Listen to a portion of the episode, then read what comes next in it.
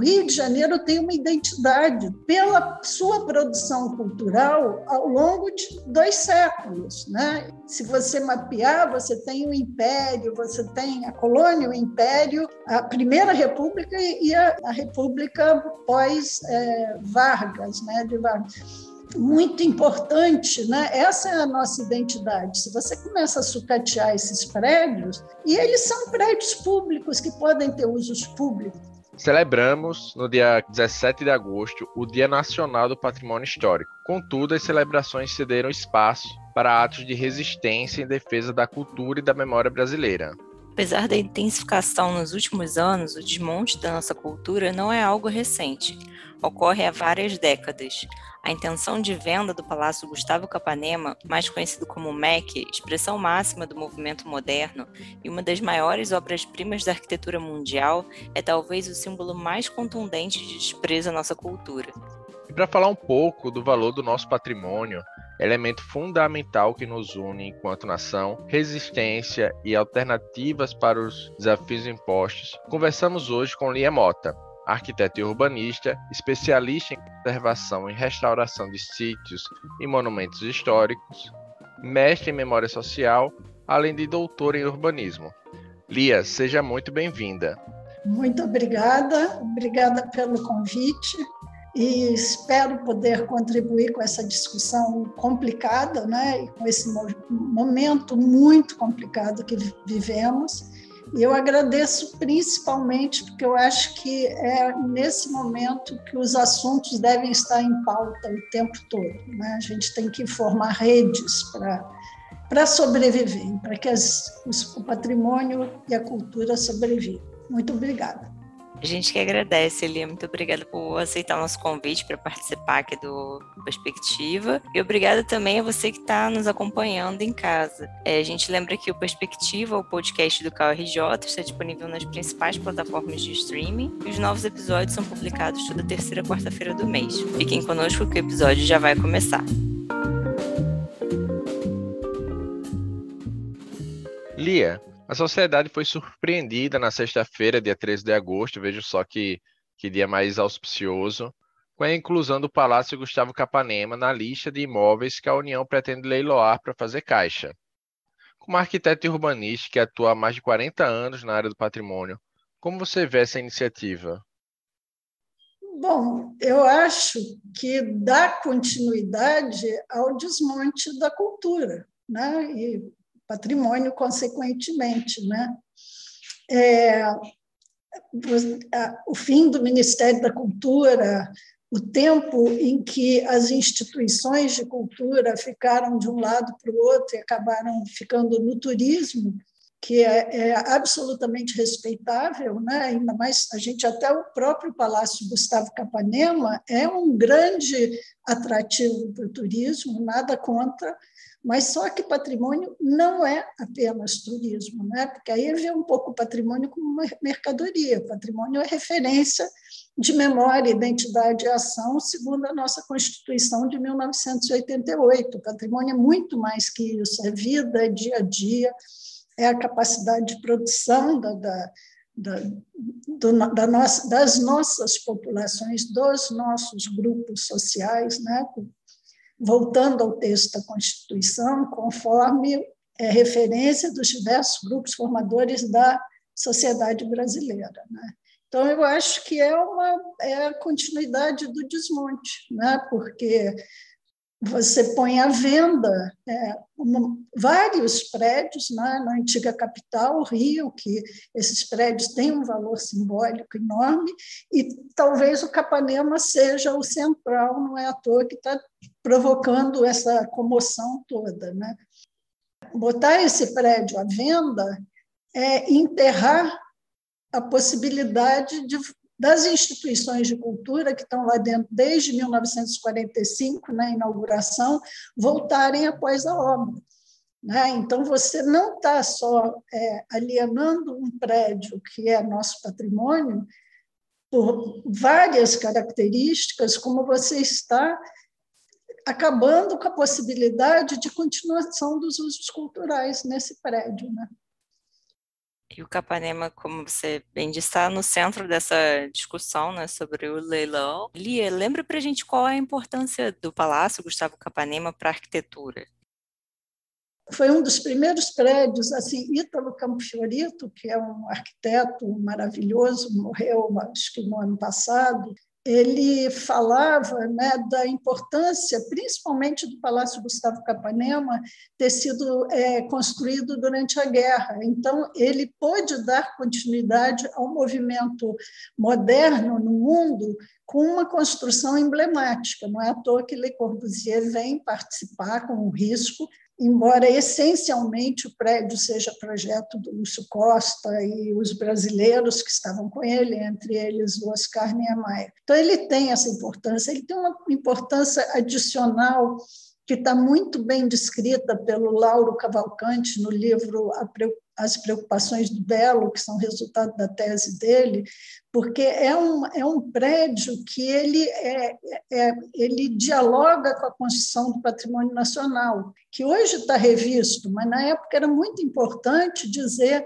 que as igrejas barrocas, que a azulejaria né, no seu azul e branco, que aquelas igrejas não eram feias, porque a gente acha lindas hoje, mas havia quem achava que devia de ser demolido. Foram valores construídos, né, dizendo oh, isso é patrimônio nacional. Isso foi um esforço durante a colônia de ter um produto brasileiro acomodado à terra, ao território nacional, né? E o Lauro diz que o prédio do MEC ele tenta sintetizar o lado moderno do uso do patrimônio cultural, ou seja, ele trabalha com os azulejos Portinari, no azul e branco, as linhas, a, a relação do, da arquitetura colonial é, popular, que, né, que era feito de pau a pique, com linhas retas. Então, é um prédio que ele também simboliza a construção do patrimônio nacional. Né, de, marca uma identidade nacional. O que eu acho mais importante é pensar que era o Ministério da, saúde e educação. A educação trazendo a cultura, que é fundamental. Né? Teria sido melhor, talvez, se as instituições de cultura tivessem ido para dentro do Ministério da Educação, se bem que a gente não sabe o que é bom nesse momento tão difícil né, de tensões provocadas nesse governo. Mas o que, que acontece? Desde aquele momento, instituições como o IFAM, Instituto Patrimônio Histórico e Artístico Nacional, é, biblioteca, todos se instalaram ali, o próprio Ministério, que depois virou Ministério da Educação e Cultura, depois Ministério da Cultura.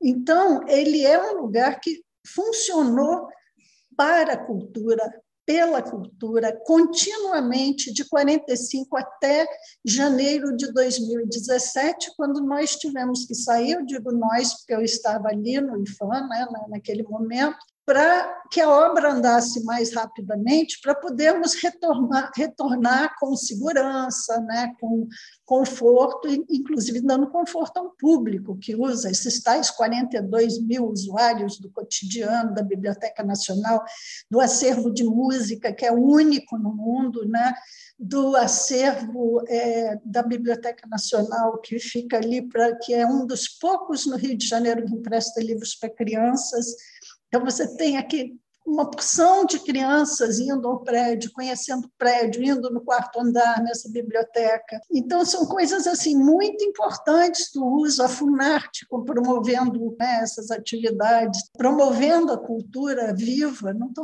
não, nós não estamos sendo saudosistas, nós estamos falando de um lugar usado e atualizado no seu uso o IBRAM, o Instituto Brasileiro de Museus, enfim, o mestrado profissional do IFAM, que funciona lá dentro. Eu estou dizendo funciona e eu estou dizendo que essas instituições funcionam porque elas só estão temporariamente em espaços alugados para poder voltar e cumprir melhor suas funções públicas. Então, acho que o prédio reúne todas essas coisas, um uso importante, continuado, não, isso, isso, que eu ia perguntar. Você falou que o MEC tinha um, um, público anual de 42 mil pessoas e citou aí várias atividades que estavam ocorrendo ainda enquanto estava nas atividades de reforma do, do próprio edifício.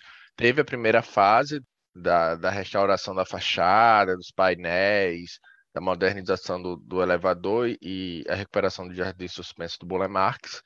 E vocês estavam lá atuando, trabalhando, IFAM, IBRAM. E o que tem saído também muito na mídia, que tem gerado até um, um, um certo debate, essa questão como se o, o, o, MEC talvez estivesse abandonado, em ruínas, sem atividade alguma. O que não é verdade. Você falou que estava lá até 2017. Como é que estava a situação lá? Olha, eu, eu entrei naquele prédio em, dois, é, em 1977, ou seja, eu morei lá durante 40 anos. Eu não consigo não dar um depoimento muito mais relativo à memória oral do que a um, a um, um entendimento intelectual do lugar. Bem, podia estar melhor se tivesse conservação. As instituições estavam funcionando esse dado foi levantado de dados de portaria e, de, e das instituições, como a Biblioteca Nacional, o arquivo do IFAM, a Biblioteca do IFAM. Então, ele não é um dado chutado. A gente, naquele, é, em 2010, que esse levantamento foi feito, porque já tinha essa ideia de que o prédio não tinha uso. Queriam doar o prédio para o Detran do Rio de Janeiro. Né? Teve um deputado no Congresso Nacional que votou uma lei para doar o prédio para o Detran do Rio, porque ele não tinha uso. Aí os funcionários se organizaram, é uma coisa que tá, é um inventário registrado, cada andar, o que foi feito, o que não foi feito. E de 2010 até 2017, nada mudou, o prédio continua em uso. É claro que com o início das obras, mesmo da fachada, que aí envolveu instalação de obra, teve alguns problemas e talvez um pouco de declínio. E aí o que, que aconteceu? A presidente do IFAM, que o dinheiro que está restaurando é do IFAM, por meio do Pacto das Cidades Históricas, né? 130 milhões até o momento, né, parece, ela disse: Eu não posso ficar com as instituições aí dentro porque atrasa a obra. É claro que você ter um bando de gente trabalhando e a obra rolando é, implica ou implicaria num atraso, porque todos saíram é, e a obra está andando muito lentamente, o que está exigindo pagar aluguel para que as instituições continuem funcionando em outros lugares, muito menos convenientes, prejudicadas mas está devagar, ou seja, a expectativa de nos tirar não se cumpriu para a ordem para a obra ser acelerada. E eu acho que isso é uma coisa é, séria, porque está tá prejudicando a prestação de um serviço público importante que as instituições de cultura historicamente fazem lá desde a década de 40. Eu, eu queria até aproveitar para dizer uma coisa: como é que estava o prédio? O prédio teve algumas obras parecidas com essas que a gente faz na nossa casa, sabe?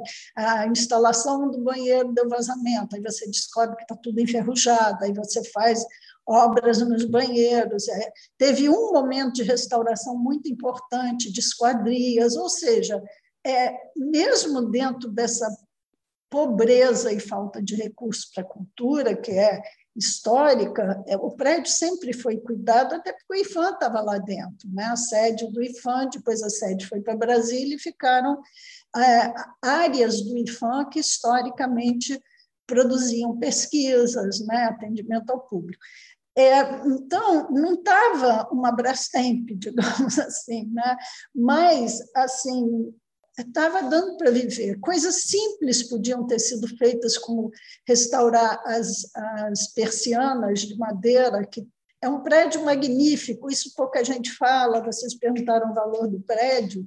Tinha um micro, microclima lá dentro, porque as persianas de madeira, é, é, naquele painel de vidro, descem elas prendem embaixo.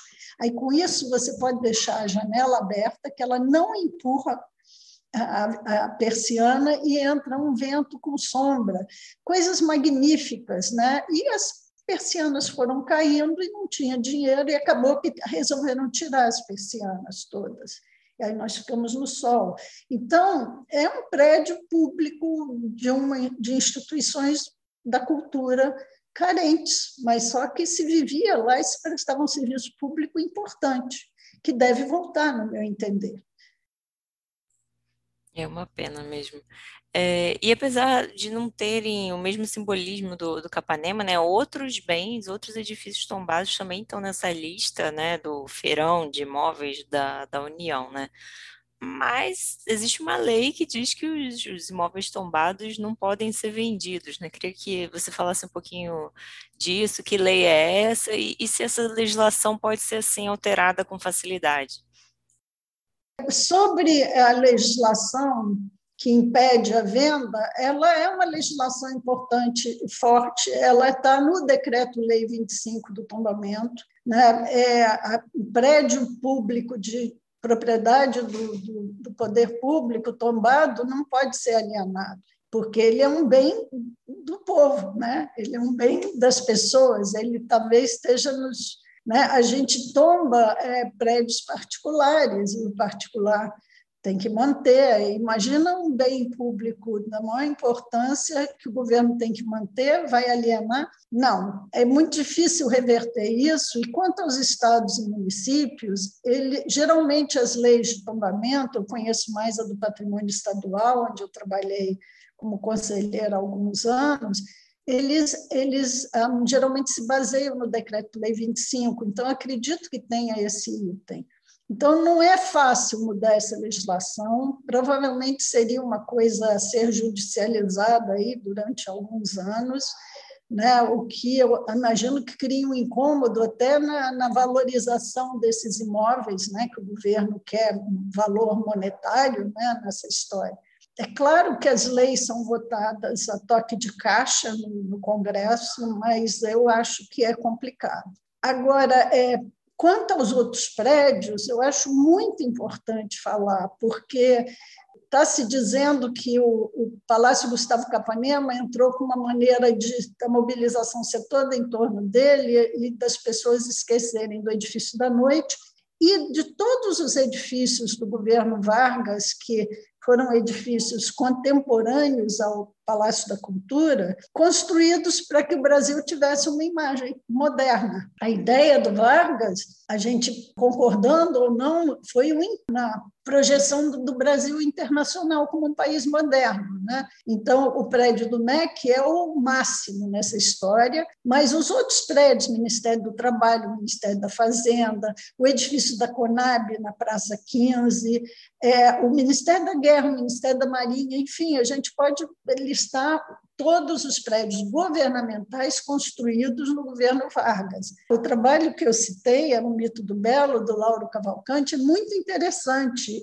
porque ele mostra os vários estilos que estavam sendo produzidos, todos com a pretensão de serem modernos. Né? O mais moderno mesmo era o Palácio Gustavo Capanema, só que os outros prédios são carregados de sentido, de simbolismo. Né? E o patrimônio estadual, o INEPAC, que tombou esses prédios getulistas, eu não sei, acho que foi, foi talvez na década de 90, é exatamente porque começou uma coisa de querer demolir alguns, como o prédio da Conab, para fazer um aquário no lugar. Foi uma proposta até do prefeito arquiteto Luiz Paulo Conde, que eu admirava muito, mas que fez essa proposta. Então, o que, que acontece? O livro do Lauro foi praticamente o que foi usado a partir de uma demanda que não foi do INEPAC, é importante que se diga isso, a demanda foi do Conselho Estadual de Cultura, preocupado com uma identidade da cidade do Rio de Janeiro como capital do Estado e antiga capital federal.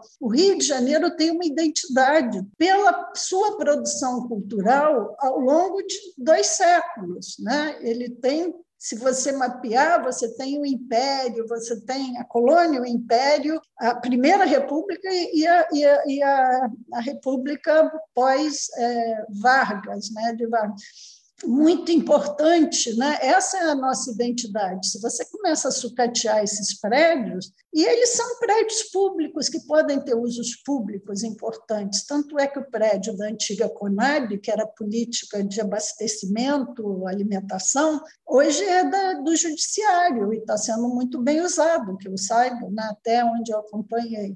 Então, você tem, eu estou falando desse, tem o edifício à noite, que eu acho que é tombado pelo município, o que caberia era o governo abrir um diálogo com é, várias entidades né, e começar um processo praticamente de inventariação desses prédios, inventário no sentido por que, que foi construído, qual o valor, quem está lá dentro, porque os prédios estão quase todos ocupados, né? e, e a partir daí até poder pensar em, em, em o que, que pode ser vendido sem prejudicar essa o que a gente pode chamar de identidade do Rio de Janeiro. Não, o Rio de Janeiro já é tão identificado com crime, com milícias. A gente tem que fortalecer essa identidade de uma cultura que está aí pujante e que deve ser potencializada. Né?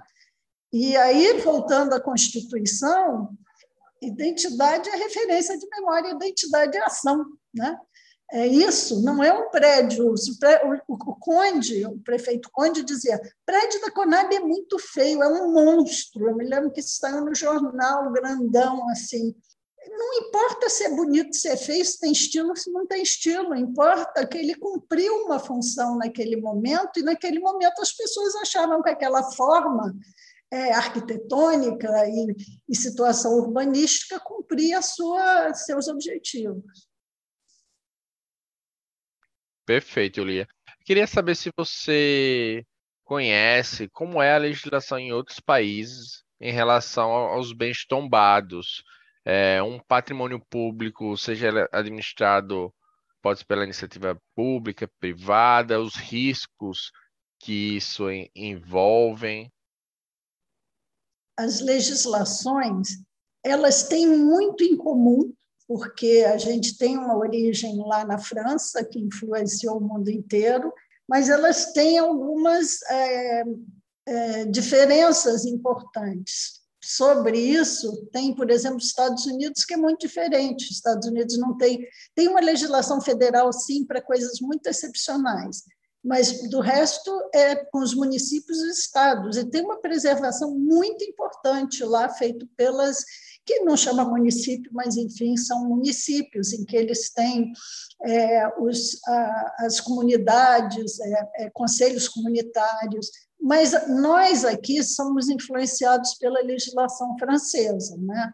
E aí eu acho que vale a gente pensar, a América Latina, as, as legislações são muito parecidas, né? mas vale a gente chamar atenção uma diferença importantíssima e que eu acho que o Brasil está correndo atrás com o Estatuto da Cidade, que é, por exemplo, na Europa em geral, vamos, vamos puxar até Portugal, nossa, nossa antiga metrópole, né?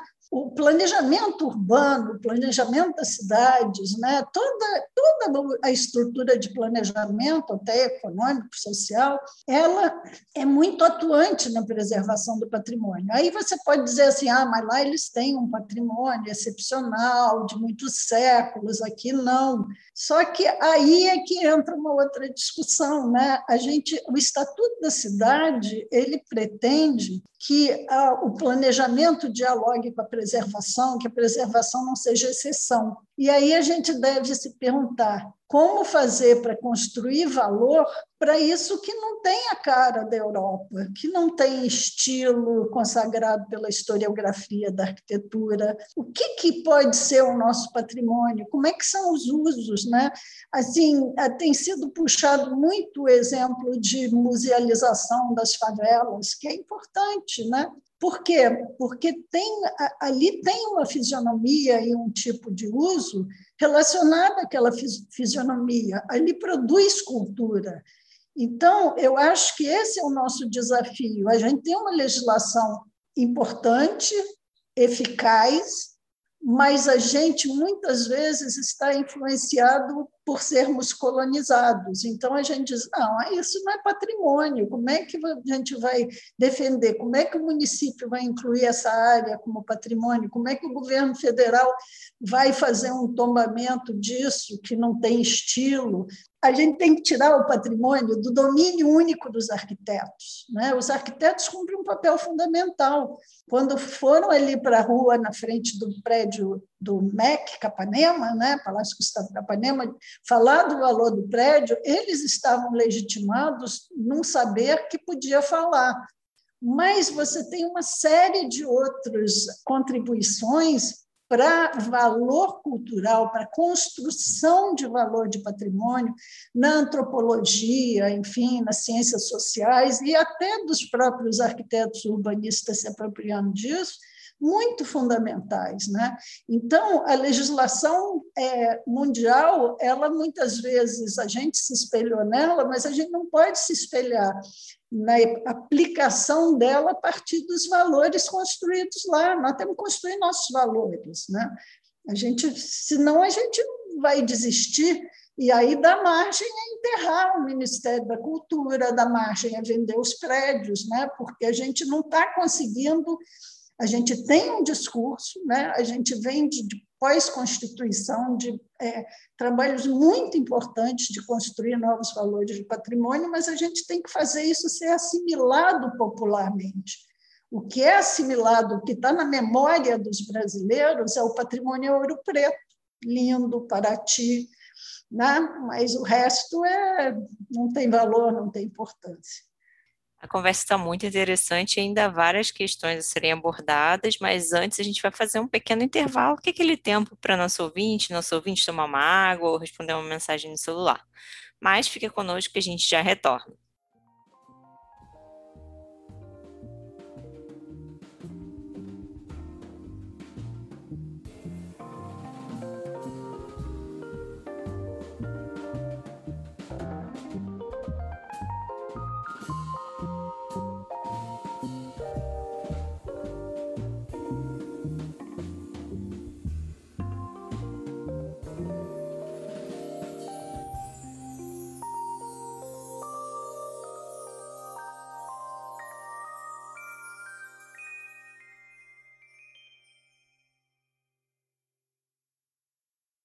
Estamos de volta com Perspectiva. Nesse 17º episódio, o arquiteto e urbanista Lia Mota, especialista em conservação e restauração de sítios e monumentos históricos, conversa conosco sobre a preservação do patrimônio histórico e cultural.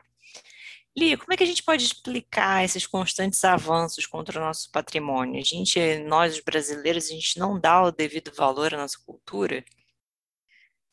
Eu acho que tem aí muita coisa envolvida. Primeiro, patrimônio é campo de tensões e disputas, principalmente relacionada à propriedade privada.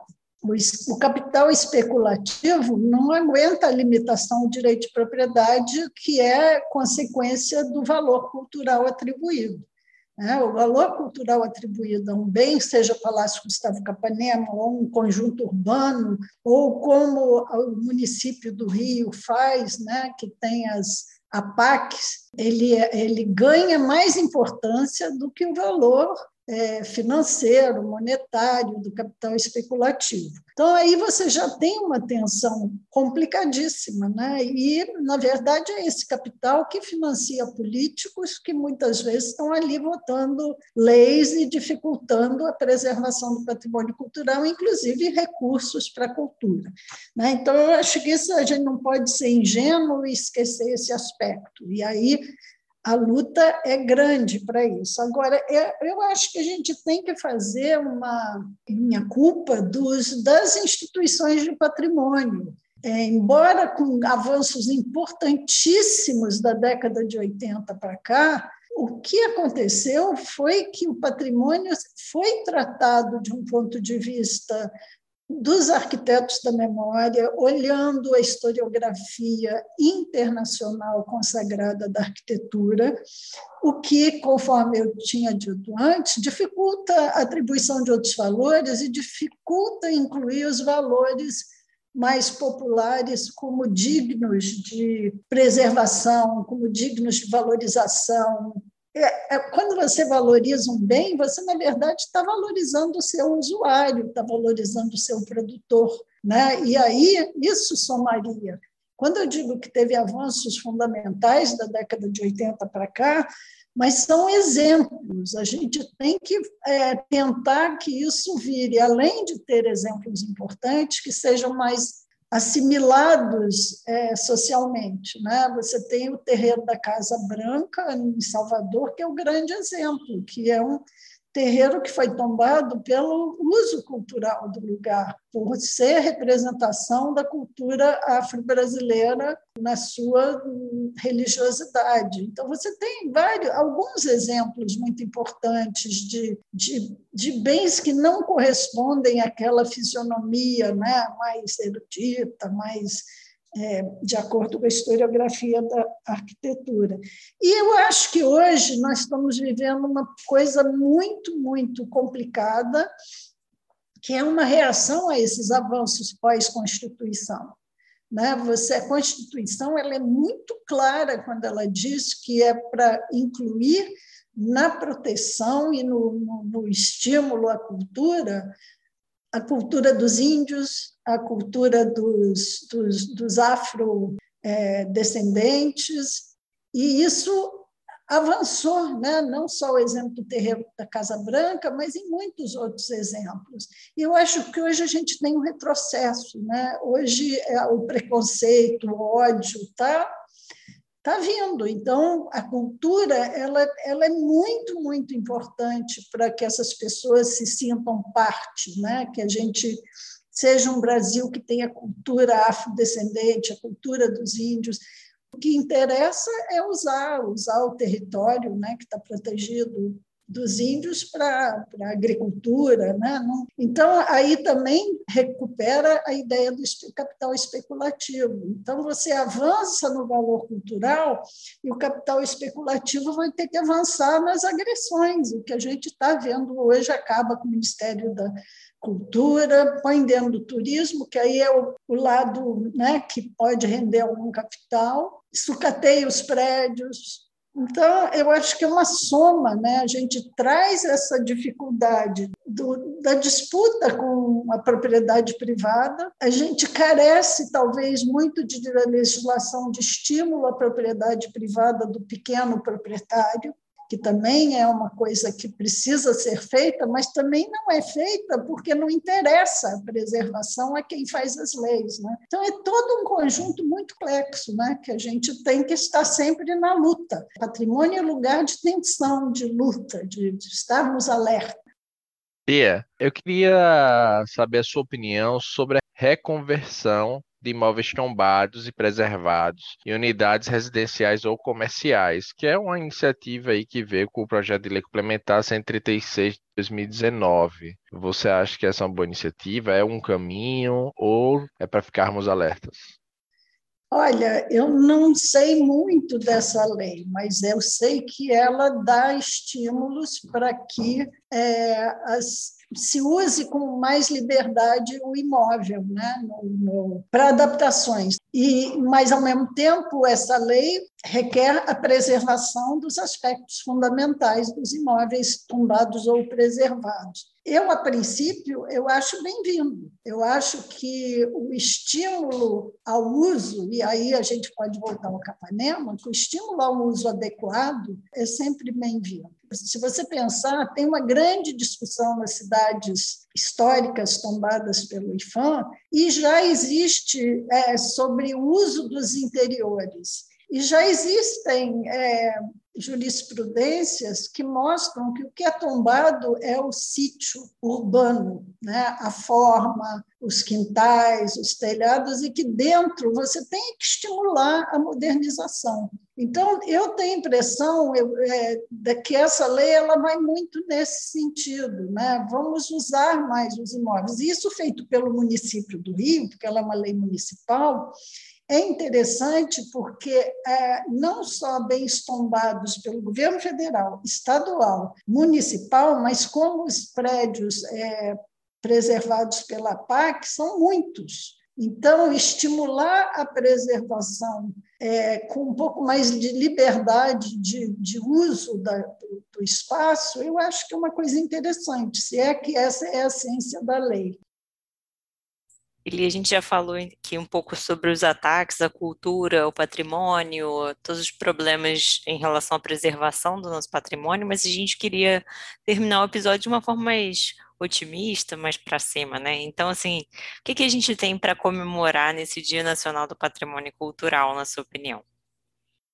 Eu acho que a gente tem muito que comemorar, porque apesar de tudo né, que todos estão falando, e eu repeti aqui, é, você hoje tem uma rede de interesse na preservação do patrimônio cultural. Você tem cursos, né? Quando eu entrei no, no, no, no IFAM na década de 70, em 77, só tinha um curso que eu fiz, é o de especialização, né? Em patrimônio. Era, era um curso é, que o IFAM oferecia, então, junto com universidades, né? e ele era itinerante no Brasil, mas era muito pouco. Hoje em dia, você tem cursos, você tem universidade envolvida, você tem uma série de ONGs, uma série de instituições é, municipais estaduais envolvidos. Então, eu acho que a primeira coisa que a gente tem para comemorar é essa rede. A outra coisa a gente não tem mais o MINC, mas o IFAM ainda está sobrevivendo bem, ainda está com possibilidade de trabalho, a sua estrutura está funcionando. Eu não sei dos patrimônios estaduais e municipais, acredito que isso varie muito, porque a, a, essas práticas têm sido muito relacionadas ao ações governamentais, quando não deviam, deviam ser ações do Estado, são instituições do Estado, do poder público. Né? Mas eu acho que a gente tem sim isso para comemorar. Eu acho que a reação ao Palácio Gustavo Capanema, que certamente vai se prolongar ah, numa reação à venda de outros imóveis tombados, mostra uma potência é, no interesse pela preservação do patrimônio cultural. E aí eu acho que é isso que a gente deve comemorar. Essa, essa rede que está se formando, que se formou e está se fortalecendo. Lia, queria agradecer mais uma vez sua participação aqui no Perspectiva. Foi um prazer enorme conversar com você hoje. Foi uma verdadeira aula aqui. Ah, eu que agradeço. É, assim, a gente diz que quem trabalha no patrimônio acaba sendo militante, né? porque é tão difícil, é tão atacado que a gente tem que ter energia para para ir em frente e, e em frente ficar feliz, né? Porque também se a gente ficar chorando pelos cantos não é bom não, né? tem que ter força para lutar. Muito obrigada a vocês. Obrigada, Lia. Chegamos ao fim de mais um episódio, agradecemos a todos que nos acompanharam. Esperamos que vocês tenham gostado do tema e da conversa de hoje. Até o próximo episódio.